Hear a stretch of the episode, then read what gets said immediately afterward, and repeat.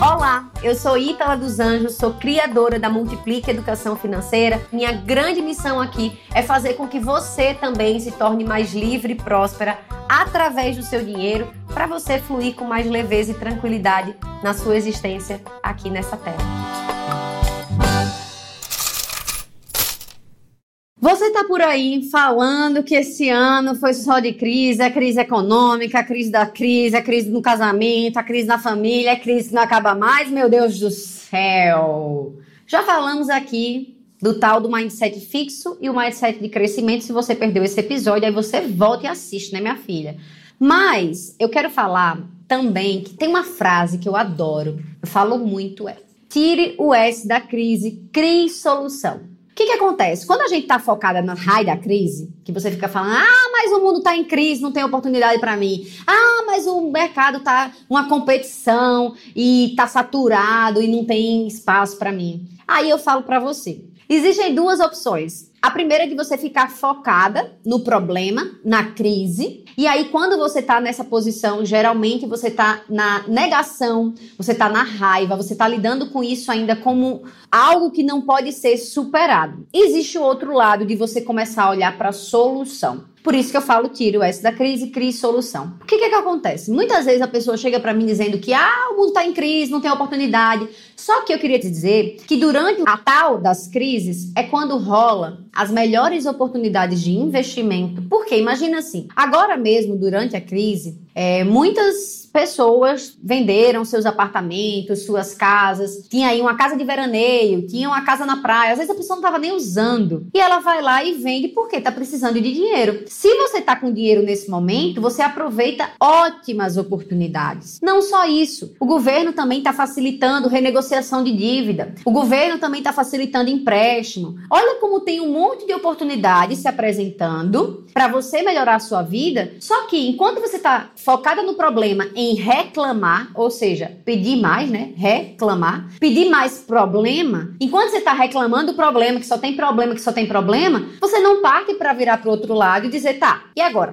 O que, é que eu faço? Qual é a solução? Quem pode me ajudar? Chapolin Colorado? Não. Mas é olhar para o outro lado e dizer: o que, que eu posso fazer real agora? Para onde eu posso ir? Quais são as opções? Quem já trilhou esse caminho ou quem está trilhando que pode já me dar uma luz que pode ser um farol? Quando você faz isso, você para de olhar para o problema do ponto de vista da reclamação e passa a olhar para um problema de igual para igual, do ponto da solução. Eu sou do tamanho desse problema e eu tenho capacidade, como uma adulta que sou, de lidar com esse problema. E quais habilidades eu já tenho que eu posso colocar à venda, que eu posso colocar para resolver esse problema? Agora, durante a pandemia, eu vi muitos casos de pessoas revolucionando as suas vidas pelo simples fato de que foram, né, convidadas a se movimentar, porque a pandemia fez isso com todas nós, e elas se reinventaram. Então eu vi gente passando a transformar hobbies como cozinhar, como escrever, como transformar, fazer artes, né? Então fazer arte, uma coisa maravilhosa, transformar hobby em atividade principal de fonte de renda. Então pessoas que, ah, eu edito vídeo nas horas vagas, passaram a fazer disso o seu trabalho principal e a gerar muita renda a partir disso. Pessoas que se escondiam, né? Diziam, ah, não gosto desse negócio de mundo digital. Foram obrigadas a se reinventar, a ir para o mundo digital e a fazer muito sucesso nisso. Quer ver uma. Eu tenho um exemplo assim que eu acho sempre maravilhoso de falar. A minha cabeleireira. Eu fiz transição capilar e eu não estava sabendo lidar ainda com meus cachos. E aí eu descobri uma moça lá na minha cidade natal, Maceió, Alagoas, que ela trabalhava exclusivamente com cachos. E aí eu mandei uma mensagem para ela antes mesmo da pandemia. Você me atende digital? Não posso, só quando você vier aqui. Eu disse, tá bom. Aí veio a pandemia. Quando veio a pandemia, ela me mandou mensagem dizendo assim: Ítala, eu queria testar um produto novo. Será que você estaria interessado em fazer uma assessoria para eu te ensinar a lidar com seu cabelo, com seus cachos online? Eu não sei se vai funcionar ainda, mas você tá aberta a testar? Eu disse, é agora. Tô. E a gente fez esse processo e foi revolucionador na minha vida. Se não fosse por ela, muito provavelmente eu ainda estaria insatisfeita com meu cabelo, porque eu não sabia lidar com meu cabelo, não sabia a forma certa de usar, não existia um manual para o meu cabelo. E muito provavelmente eu já ia estar no ponto de querer alisar de novo meu cabelo e perder toda essa ancestralidade que vive nos meus cachos, né? Honrando as minhas raízes, honrando as mulheres que vieram antes de mim e que tinham cachos. E muito provavelmente eu ia acabar voltando pro alisamento e tudo mais, se não fosse ela se reinventar e oferecer agora o produto dela de forma digital. Por quê? Porque normalmente cabeleireira só atende no salão, né?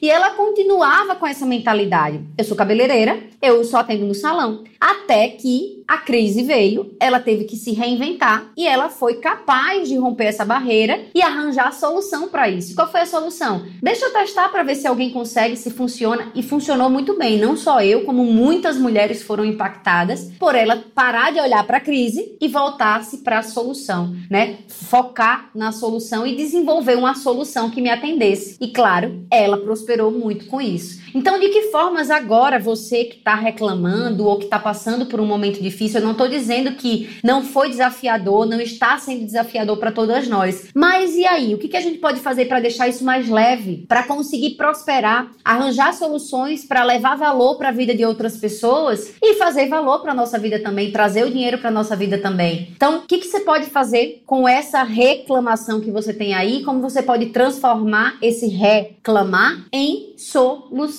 Eu te convido a tirar o S da crise, a criar a solução e me contar o que foi que você inventou. Quem sabe eu até também não te ajudo a divulgar, ou quem sabe eu mesma não compro de você porque você trouxe uma ótima solução para a vida de todas nós. Começa a pensar isso para o resto da tua vida, porque crises vão acontecer a todo momento. Eu não sei se você lembra que no podcast eu já contei que eu já fui policial. E na época que eu era policial, eu estudava muito sobre crises. Por quê? O policial lida com crises o tempo todo, na é verdade. Então, lidar com crises é simplesmente não ter a solução para alguma coisa ainda. Uma crise é algo que ainda não tem uma solução. Então, se você está é, tentando fazer o teu filho comer direito, você tem uma crise. Se você está precisando conversar com teu marido porque tem alguma coisa para resolver, você tem uma crise. E como é que você resolve essa crise? Tirando o S, criando solução. Então começa a olhar para os teus problemas do dia a dia, as crises que vão se apresentar para tua vida, o resto da vida. Começa a perguntar como que eu resolvo isso? Onde que está a solução? O que que eu já tenho de ferramenta interna que pode resolver isso aqui? E assim, com certeza você vai conseguir melhorar teu repertório de gerar renda, gerar riqueza beleza?